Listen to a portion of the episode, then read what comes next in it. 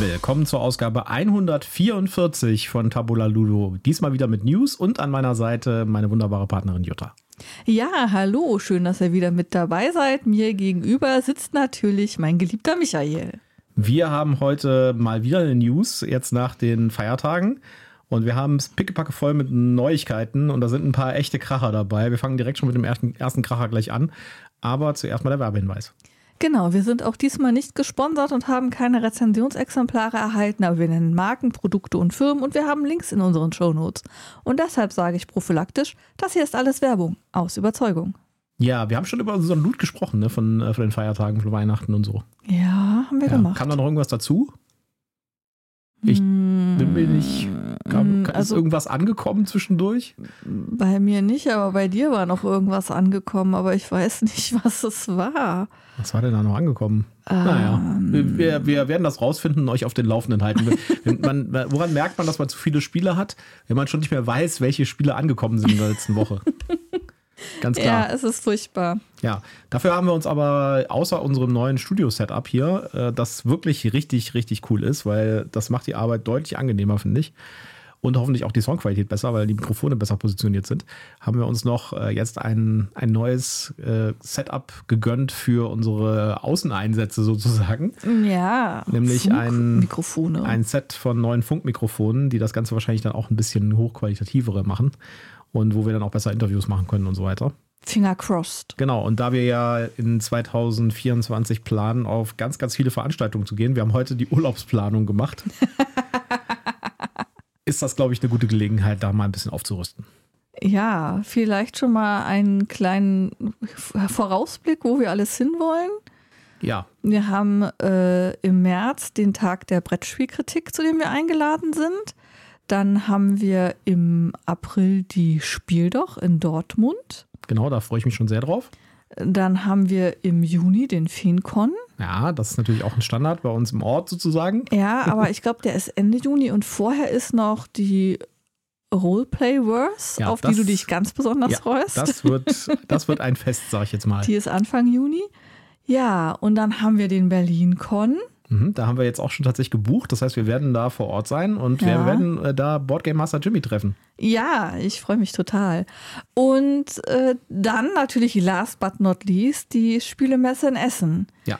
Wir hatten noch überlegt, ob wir noch äh, nach UK fahren und da die UK Game Expo uns antun, aber das ist too much, das schaffen wir nicht. Ja, das ähm, machen wir vielleicht nächstes Jahr mal gucken. Ja, mal, mal schauen. Äh, man kann nicht auf jeder Hochzeit tanzen, man Genau. muss da seine Kräfte einteilen. Gut, äh, uns fällt bestimmt noch ein bisschen mehr Schnack ein, aber da können wir gleich drüber reden. Kommen wir mal zur ersten News. Und die ist ein echter Brüller und die ist sehr spät aufgetaucht Gerade für gestern. die, für die Tatsache, dass das schon im März spruchreif ist. Genau. Denn es kommt ein Spiel namens Wormspan im Englischen. Im Deutschen heißt es Schwingenschlag. Und das ist tatsächlich eine, ein Flügelschlagspiel mit Drachen. Das heißt, äh, Flügelschlag mit Drachen. Ja, Michael und ich sind total begeistert. Äh, ich habe ja sowieso einen kleinen Fable für Drachen. Und ähm, ja, äh, das, ist, das ist sensationell. Und ich äh, habe ein paar Zeichnungen schon gesehen und bin total begeistert. Ich glaube, das sieht richtig cool aus. Und auch die Namen von den Drachen sind teilweise richtig niedlich. Das Spiel wird bei Feuerlandspielen natürlich erscheinen in Deutsch. Das war schon relativ klar. Und äh, das wird direkt schon im März, April kommen. Der Verkaufsstart für die englische Version ist auch Februar für die Pre-Orders und März für Retail. Das heißt, es kommt ungefähr zur selben Zeit wie die englische Version. Und für die deutsche Version, und das ist mal wirklich, äh, da muss ich sagen, äh, Feuerland, da habt ihr mal wirklich mal was vorgelegt, ja. Applaus, Applaus, Applaus! Nicht einfach nur auf äh, Social Media ankündigen, sondern auch mal eine ordentliche Webseite machen. Und auf dieser Webseite, die wir euch verlinkt haben, könnt ihr schon Bilder angucken und sogar die Anleitung schon lesen. Das heißt, ihr könnt euch schon mal vorab angucken, ähm, was es in dem Spiel geht und mal die Anleitung durchgucken, ob das überhaupt was ist für euch. Denn es wird schon ein bisschen unterschiedlich sein mit Flügelschlag. Es gab ein bisschen Kritik an Stonemeyer, dass das ja nur ein Reskin wäre und das einfach nur ein Money Grab oder sowas. Aber das ist tatsächlich ein komplett neu designtes Spiel, das einfach die Flügelschlagmechanik quasi als Basis nimmt, auch von einem anderen Designer, Die Originaldesignerin ähm, Elizabeth Hargrave from, äh, von Flügelschlag hat auch noch mitgearbeitet. Und das Ganze soll ein bisschen expertiger sein. Das heißt, es wird ein bisschen, ein bisschen anspruchsvoller sein, das Ganze. Und es gibt auch neue Mechaniken, wie zum Beispiel Jungdrachen, ja, die man dann wachsen lassen kann. Es gibt trotzdem wieder die Eier, die man für Knabberzeug verwechseln kann. Das habe ich schon gesehen, das sieht man auf den Bildern. Ja, also es soll aber schon ein, ein anderes Spiel werden und äh, es soll schon auf dem Flügelschlag Konzept aufbauen, aber schon wirklich nochmal eine Schippe drauflegen, sozusagen. Also es ist nicht nur ein reines Reskin. Ja, und damit trifft es natürlich genau in die Kerbe, ähm, die Michael bei dem Spiel immer hatte, weil ihm war das eigentlich ein bisschen zu simpel, um das auf den Tisch zu bringen. Er fand es zwar sehr schön, aber es äh, war ihm nicht expertig genug. Ja, wobei trotzdem es natürlich ein sehr gutes Spiel ist. Ja. ja. Und da bin ich sehr und, gespannt drauf. Und wir haben ja auch ein paar Bekannte, die ähm, nicht so ganz komplexe Spiele mögen und bei denen können wir das dann zum Einsatz bringen, das alte Flügelschlag. Ich habe übrigens so gerüchteweise gehört, dass man äh, bei der Konzeption gedacht hat, was nehmen wir denn? Äh, Drachen oder Dinos? Und man hat sich dann für Drachen yeah, entschieden. Gute Entscheidung. Wer braucht denn schon alle Dinos? Allerdings habe ich auch in der äh, die, die Statements von äh, Jamie Stegmaier von äh, Stonemeyer Games, die äh, gehen so ein bisschen in die Richtung, dass er sagt, das ist jetzt kein, also man darf da jetzt nicht erwarten, dass das so ein Fantasy-Spiel wird. Das ist also kein Flügelschlag im Fantasy-Universum, sondern es wäre eher so äh, ornithologische Drachen, mehr oder weniger. Also so, als ob Drachen in der echten Natur existieren würden. So gibt es dann verschiedene Drachensorten und Arten. Ja, aber das macht doch nichts. Das ist doch genau richtig. Ich Ja. brauche da keine Fantasy-Story drumrum. Ich brauche da nicht auch gleich den Drachenmeister und die Elben und keine Genau. Ahnung. Also wir können nicht erwarten, dass es dann eine äh, Elfen, äh, Magier oder sonst was Erweiterung gibt dazu. Äh, das ist eher ernst gemeint, sag- ich sozusagen. Ja, aber ähm, irgendwo habe ich so ein Spiel schon mal gehabt. Die Spielumsetzung war leider nicht so cool. Da, da habe ich so kleine Drachenminiaturen. Da ging es auch eben um die Idee, wie wäre es denn, wenn man jetzt wirklich echte Drachen hätte und ähm, dazu so ein ja, äh, drachologisches Buch schreiben würde. Drachologie heißt das sogar Stimmt, da kann ich tatsächlich. mich auch erinnern, dass es da ein Buch gibt, so ein Bildband, ne? Ja, und da gab's auch, gibt's auch ein Spiel zu, das liegt noch bei meiner Mutter zu Hause. Ich glaube, ich muss das noch aus dem Keller ähm, wegschaffen. Bleiben wir kurz bei Jamie Stegmaier und Stonemeyer Games. Die haben nämlich noch was anderes angekündigt letzte Mhm. Woche, nämlich die äh, Tapestry Revised Civilizations. Tapestry ist ein Spiel, so ein, so ein 4X-Spiel im weitesten Sinne. Es hat ähm, auch so ein paar Worker-Sachen drin und es hat so ein, so ein Konstruktionstableau, wo man so richtig coole ähm, Gebäudeminiaturen hinstellen kann. Und Haben das wir noch nicht gespielt. haben wir noch nicht gespielt, haben wir aber in Englisch. Okay. Und das, äh, das ging über seine Entwicklung, es gab zwei Erweiterungen dafür, ging das durch so eine gewisse Balancing-Arbeit nochmal, weil Mhm. das schon, äh, also man kann da seine Zivilisationen aus solchen Tapestries zusammenstellen. Das sind quasi so äh, einzelne Eigenschaften für eine Zivilisation und äh, dazu gibt es dann immer eine Zivilisationsmatte, die so ein paar ähm, grundsätzliche ähm, Spieleraktionen oder also deine, deine Variable Player Power definiert sozusagen. Und da gab es halt ein paar, die waren sehr schlecht und ein paar, die waren gut und es waren ein paar, die waren ein bisschen overpowered und da gab es ein bisschen Kritik auch von der Community, dass das nicht so richtig hundertprozentig geplaytestet ist und dass es da ein bisschen Balancing-Probleme gab. Das hat sich aber gezeigt, dass das einfach bei dem Spiel relativ komplex war und dass äh, auch durch die sehr aktive Spielerbasis da nochmal sehr viel Erkenntnisse über die schon bestehenden Zivilisationen äh, gekommen ist und da hat man sich bei Stonemeyer Games dann halt entschlossen, die Sachen immer zu äh, revidieren und so abzudaten. Da gab es dann auch in den Erweiterungen mal so äh, Ersatzmatten sozusagen. Okay. Und äh, das ging jetzt über eine relativ lange Zeit. Das Spiel ist schon relativ alt. Und jetzt gibt es ein ganzes Pack von allen Zivilisationsmatten, von allen Zivilisationstableaus äh, gesammelt, nochmal als überarbeitete Variante, die mit allen äh, ähm, Infos und von allen äh, Meinungen und so weiter von der Community damit reingeflossen sind. Das gibt es äh, jetzt bei äh, Stonemeyer zum Bestellen, zum Vorbestellen auf Englisch. Kostet nicht so super viel, also macht Sinn, sich das zu holen, wenn man das Spiel hat. Und Feuerland hat schon angekündigt, dass sie das auch in Deutsch machen wollen. Sie haben allerdings bis jetzt noch nicht alle Informationen zusammen, aber ich gehe fast davon aus, dass das auch in Deutsch rauskommen wird. Ja, das klingt so, als ob sie sehr, sehr engagiert da wären, das hinzukriegen. Genau. Also wer da Interesse dran hat, wir haben jetzt mal die deutsche Seite verlinkt dazu von Feuerland Spiele, von den News. Und da wird sich demnächst was tun. Das wird jetzt auch, äh, in die englische Version erscheint jetzt demnächst. Ich habe das auch schon tatsächlich geordert, Mhm. weil das war, wie gesagt, nicht so teuer. Und wir sind ja auch in diesem Stonemeyer Club drin, da kriegen wir noch ein bisschen Rabatt. Hast du denn die englische Version oder die Ja, deutsche? Ah ja, dann Version. macht es ja auch Sinn, die Ja, ja, englischen klar. Ergänzungen zu Ja. haben. Eine weitere Ankündigung, die ich sehr spannend fand, äh, aber als ich auf den Preis geguckt habe, wieder sehr ernüchternd fand, war Cthulhu Dark Providence von äh, Simon Games wurde angekündigt. Diesmal nicht als Crowdfunding, das fand ich sehr interessant. Nicht als Crowdfunding, sondern quasi einfach als Vorbesteller. Man kann das auf der Simon-Seite sich vorbestellen, bekommt es dann für 39 Dollar plus Shipping. Und das Shipping ist aber relativ teuer. Also wenn man das aus Deutschland ordert, ist man bei knapp 70 Dollar ähm, mit, äh, mit, mit Shipping und, und, äh, und Steuern und so weiter. Äh, das ist natürlich schon relativ teuer. Das Spiel selbst sieht ganz cool aus. Das ist eine neue, neue Version von A Study in Emerald, eine Studie in Smaragdgrün. Ist in Deutsch erschienen bei Schwerkraft und in Englisch bei dem Hausverlag von Martin Wallace. Das ist nämlich ein Martin Wallace-Spiel. Und das wiederum, jetzt müssen wir ein bisschen ausholen, ja. also, äh, A Study in Emerald, das Originalspiel, das vor fünf oder sechs Jahren rauskam, ja, das haben wir auch tatsächlich in Englisch aus der Erstauflage. Ich habe das damals mal auf das Spiel gekauft. Ähm, basiert inhaltlich, also die Story basiert auf einer Kurzgeschichte von Neil Gaiman. Okay. Und das zwar, ist ja nicht Cthulhu. Doch, das ist Cthulhu. Aber Cthulhu ist eigentlich Lovecraft. Ja, aber Cthulhu Neil ist ja Gaiman hat, offene- ja gut, äh, er hat dann da auch in dem Universum rumgefuscht. Genau, der hat, äh, da gibt es eine Kurzgeschichte von Neil Gaiman. Mhm. Und die Kurzgeschichte hat äh, den Plot, dass äh, das in einer Welt spielt, wo die großen Alten quasi gewonnen haben und die Macht übernommen haben. Uiuiuiui. Das heißt, das ist so eine Dystopie mehr oder weniger. Ja. Und auch äh, irgendwie so eine postapokalyptische Welt, wo äh, die großen Alten die Herrscher sind und überall ihre Agenten haben und so weiter. Und es gibt halt eine Widerstandsgruppe. Ja. Und äh, die Story war, dass die Spieler kooperativ äh, die Widerstandsgruppe spielen, mehr oder weniger. Es kann aber sein, dass es Verräter gibt am Tisch. Ja. Und jetzt gibt es diese neue Version, Cthulhu Dark Providence. Und jetzt wird es spannend, denn man hat das Cthulhu-Thema beibehalten, aber man hat anscheinend die Neil Gaiman-Lizenz nicht mehr.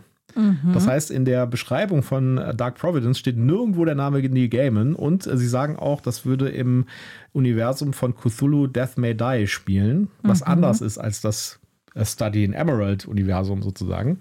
Äh, hat aber quasi dasselbe Thema. Also es ist ein bisschen seltsam oder ein bisschen McTrick, würde ich sagen. Man hat das Universum und das grundlegende, die grundlegende Idee auch inhaltlich beibehalten. Man ist sozusagen nur so einen Schritt zur Seite gegangen, mehr oder weniger, um diese Verbindung zu dieser Kurzgeschichte von Neil Gaiman zu, zu kappen. Ja. Ja. Trotzdem sieht die neue Version richtig cool aus. Also vom Design her und so weiter sieht die richtig cool aus. Die ist auch mit 39 Dollar gar nicht so teuer, äh, insbesondere für ein Siemens-Spiel. Und ich hätte das gerne, aber ich glaube, ich warte mal, bis das hier im Retail einfach verfügbar ist. Beziehungsweise vielleicht gibt es ja davon auch eine deutsche Version.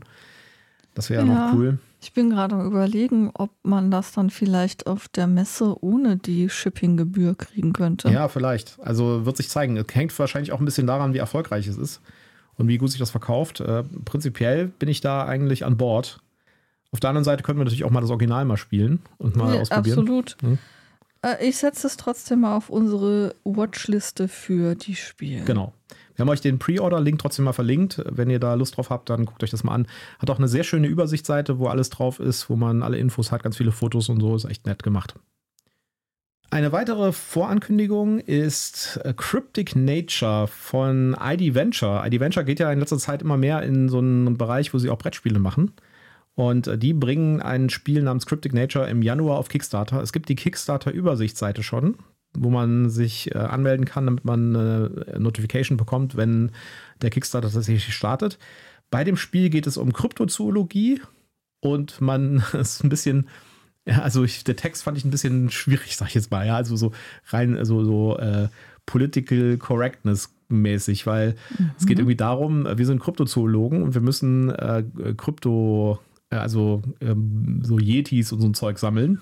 Ja, also kryptozoologische Entitäten, Tiere, Ja, so ähnlich wie Kryptik. in Cryptic, nur dass du da ja dann so Social, Kryptid. Kryptid. Kryptid, äh, so, so Social Deduction machen musstest, um genau diese Wesen zu Ja, finden. aber der Text sagt dann so, ja, und äh, wir wollen die ja ähm, äh, retten, deswegen nehmen wir die aus ihrem äh, angestammten Habitat raus und äh, tun die in einen Zoo, äh, nein, in einen, in einen Naturschutzpark, den wir aufbauen müssen dafür. So, hm, Da ist er aber ganz haarscharf an den Zugegnern und so dran entlang geschrammt. ja, ja, ich weiß nicht, ob man das nicht vielleicht nochmal überarbeiten sollte irgendwie. Das könnte so ein bisschen Kritik auf den Plan rufen. Naja, gut.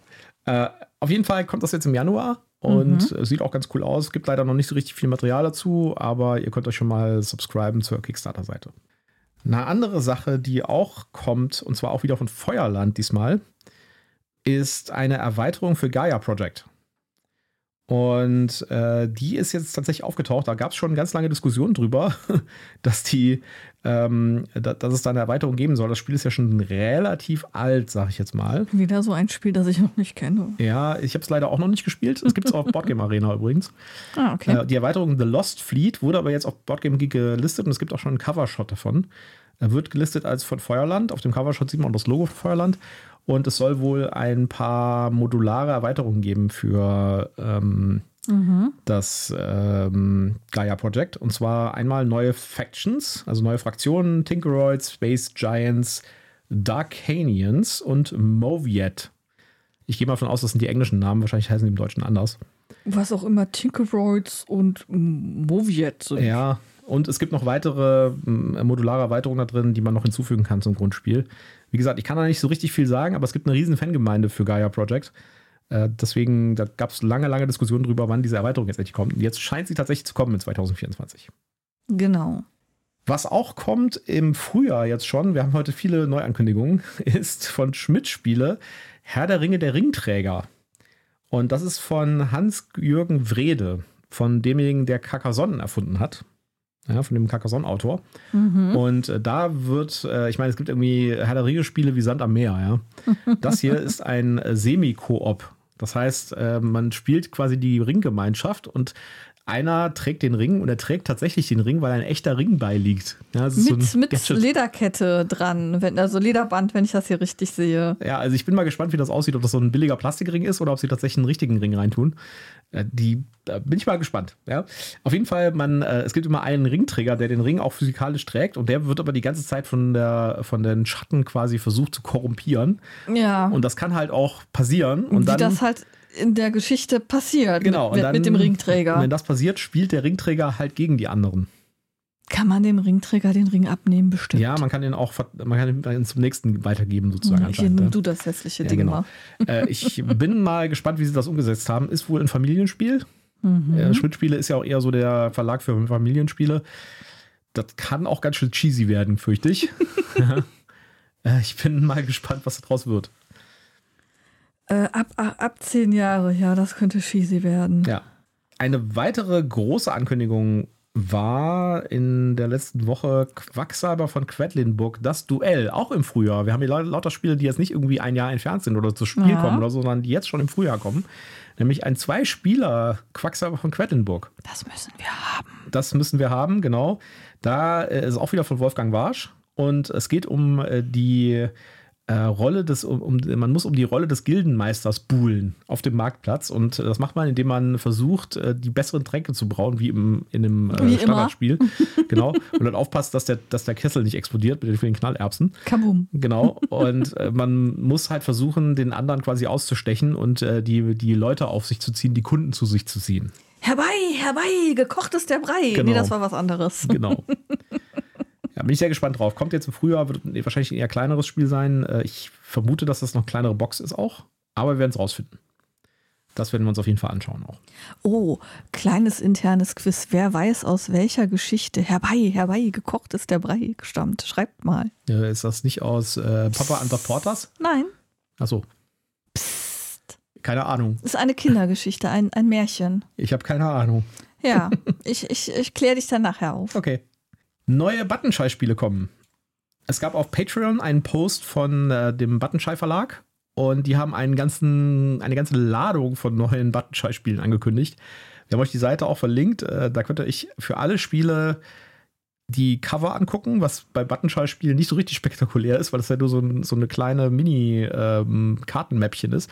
Wer das nicht kennt, Buttonschall-Spiele sind äh, Spiele, die in so einem kleinen Kartenmäppchen kommen, die maximal so 10, 20 Karten haben. Die ja, passen also, also, in so eine in so, so Scheckkartengröße haben diese Spiele. Genau, das sieht immer so aus wie so ein, so ein Mäppchen für die Fahrzeugpapiere oder so. Da, genau. da kennt man sowas her. So ähnlich sieht das aus, nur eben mit einem Spiel drin, wo dann ein paar Karten drin sind. Und die Spiele, die die machen, sind richtig cool. Also Death Valley zum Beispiel ist ein richtig schönes Spiel.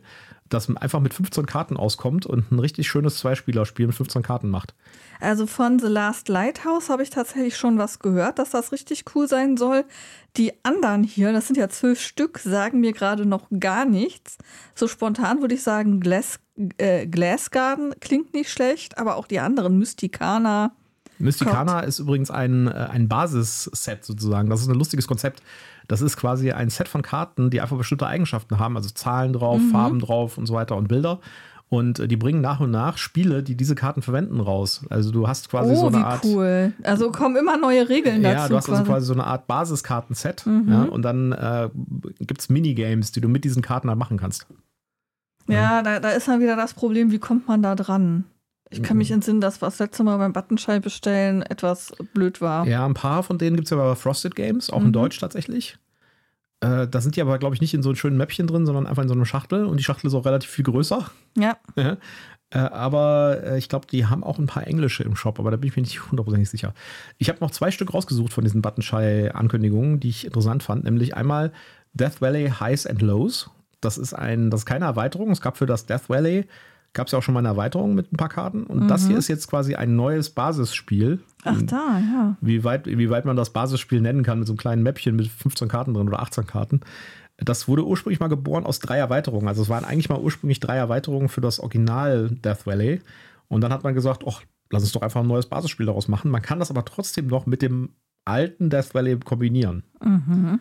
Ja, das, das wird, glaube ich, interessant werden. Und das zweite, was ich noch spannend fand, war The Walking Dead Surrounded. Das ist so eine Art, es sieht mir so aus wie so ein Area Control mit Karten mhm. im Walking Dead Universum. Das heißt, sie fangen jetzt auch an, solche Lizenztitel zu machen. Finde ich auch spannend. Okay. Ja. Da muss man sich mal genauer reinfuchsen. Wie gesagt, äh, wir haben euch den Link zu Patreon mal hier reingemacht, da könnt ihr euch das angucken. Da sind für alle Spiele kurze Beschreibungen, also sehr, sehr kurze Beschreibungen drin. Und äh, da könnt ihr mal gucken, ob irgendwas dabei ist, was euch interessiert. Jutta ist noch am Gucken hier.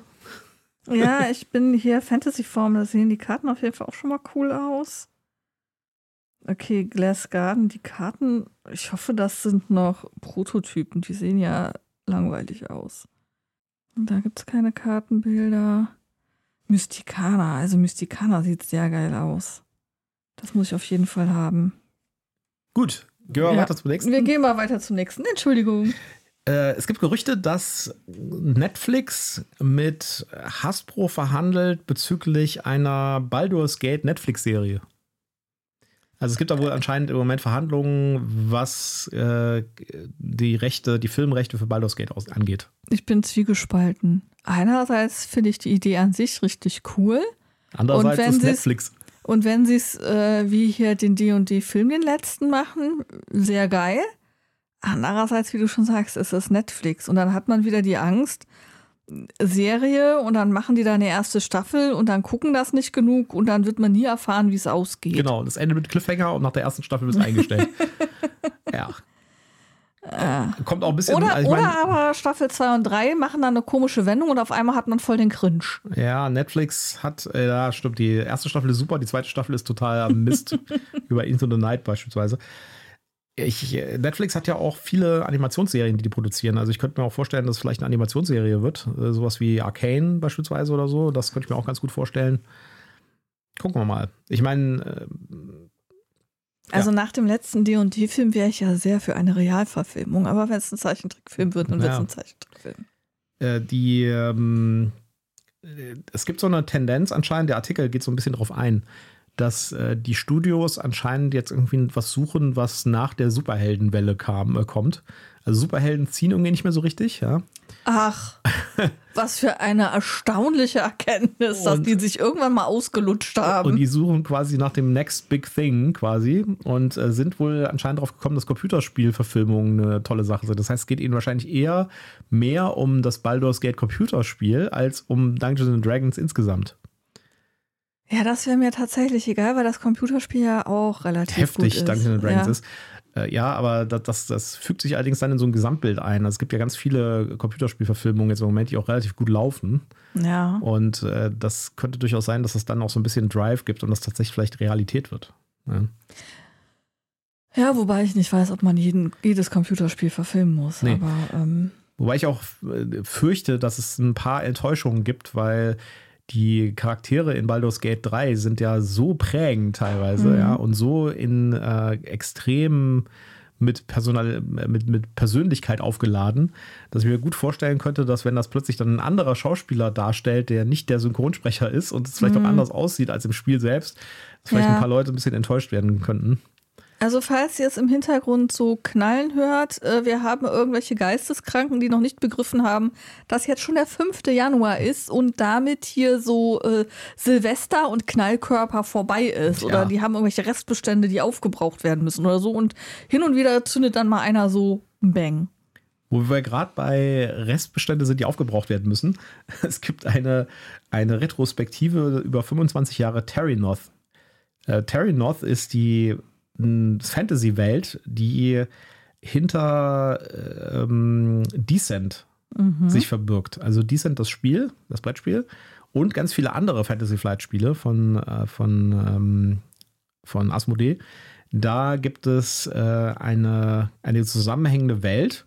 Da gibt es auch mittlerweile Romane. Die Romane sind echt gar nicht so schlecht. Den ersten habe ich tatsächlich gelesen und der war echt gut. Viele sagen, dass Terry North äh, so eine, so eine generische Fantasy-Welt ist, die so ein bisschen zu generisch ist und zu, ja, äh, ist halt der Prototyp. Zu viele ne? Klischees ne? hat. Aber äh, es ist, da muss man sagen, da haben sie zumindest durchgehalten. Es gibt echt viele Spiele und zwar mehr als ich dachte, die in diesem Universum spielen und die eine zusammenhängende Welt ergeben. Und da könnt ihr euch mal angucken, da gibt es einen richtig coolen Blogartikel, der über so 25 Jahre diese Fantasy-Welt geht und da alle Spiele mal kurz vorstellt und auch zeigt. Fand ich ganz lustig. Fand ich ganz nett. Und wie gesagt, die, der erste Roman zumindest, der ist echt gut, den kann ich wirklich empfehlen. Okay. Gibt's in Deutsch auch.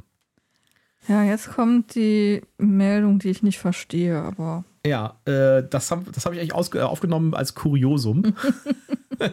Warum? Ja, weil. Ähm, Nein, gut, weil, warum tut man das? Aber sag erst mal. Ja, es gibt eine Neuauflage von Hotel bei Asmodee zum 50-jährigen Jubiläum von diesem Spiel Hotel.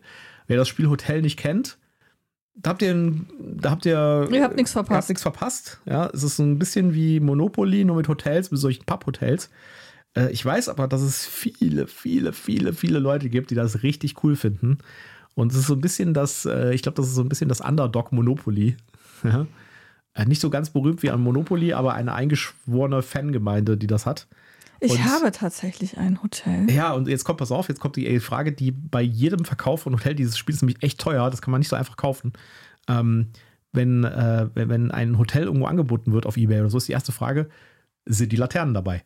Äh, nein. Ich glaube, mein Cousin hat sie mir gemobst. Ja. weil so kleine, er seine verschlurt hat. Da sind so kleine Plastiklaternen dabei gewesen und äh, die scheinen irgendwie oft weg zu sein aus den Spielen, beziehungsweise kaputt zu sein. Und das ist so die Standardfrage. Ist die Laterne dabei? Deswegen, wenn ihr da Anzeigen lest, steht immer dabei, biete an äh, Hotel Originalauflage mit Laternen. Und man denkt ja. so, hä? mit Laternen? Was für Laternen? Mhm. Ich muss auch gestehen, ich habe erstmal das falsche Hotel untersucht.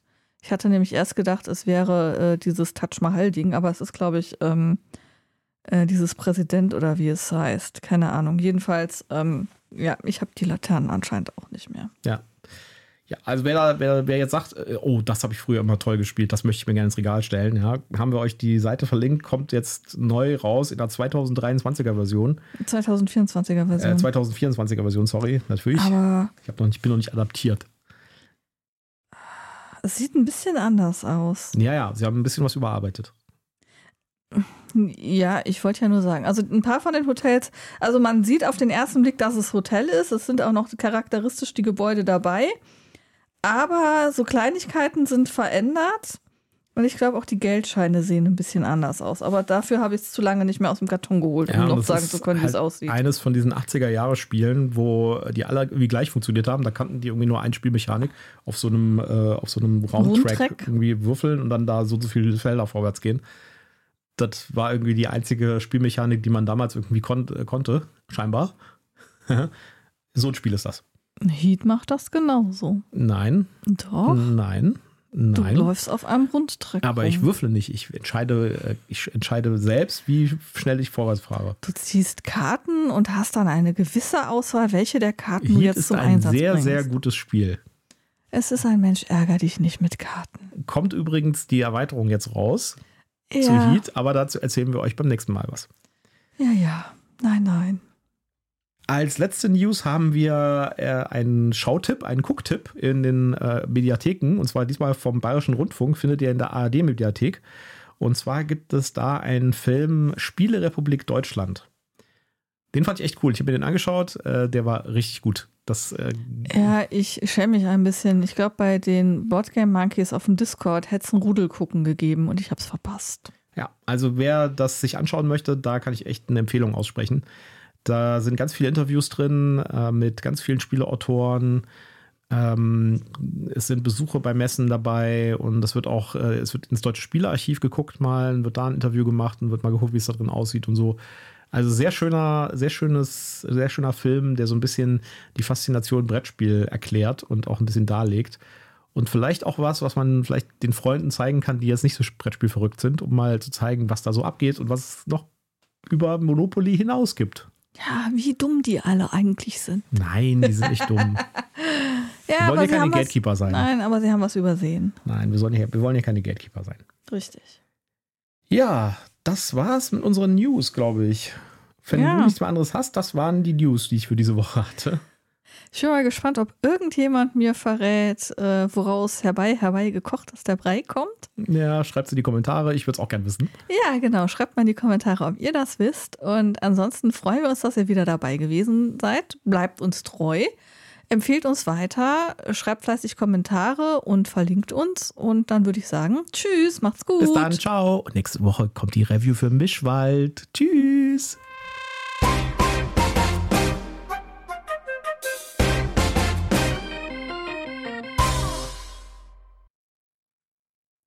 Es ist übrigens der kleine Muck.